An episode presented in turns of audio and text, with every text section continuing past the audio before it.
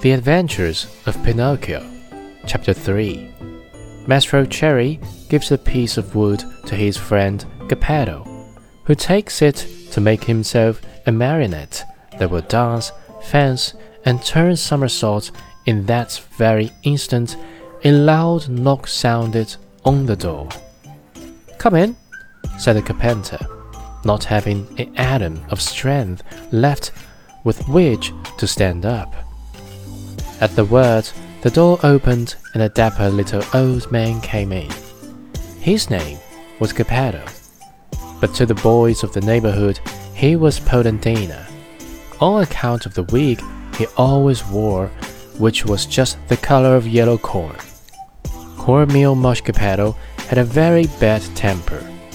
Woe to the one who called him Polendina, he became as wild as a beast, and no one could soothe him. Good day, Mastro Antonio, said Geppetto. What are you doing on the floor?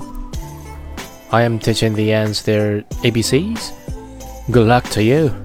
What brought you here, friend Geppetto? My legs. And it may flatter you to know, Mastro Antonio, that I have come to you to beg for a favor. Here I am, at your service, answered the carpenter, raising himself onto his knees. This morning a fine idea came to me.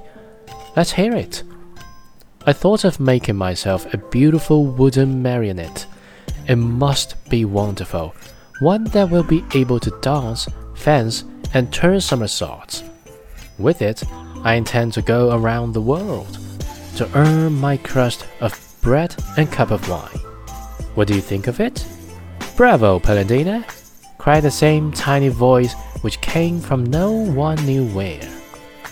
On hearing himself called Polendina, Mastro Geppetto turned the color of a red pepper and, facing the carpenter, said to him angrily, Why do you insult me? Who is insulting you? You called me Polendina. I did not. I suppose you think I did. Yet I know it was you. No, yes, no, yes. And growing angrier each moment. They went from words to blows and finally began to scratch and bite and slap each other.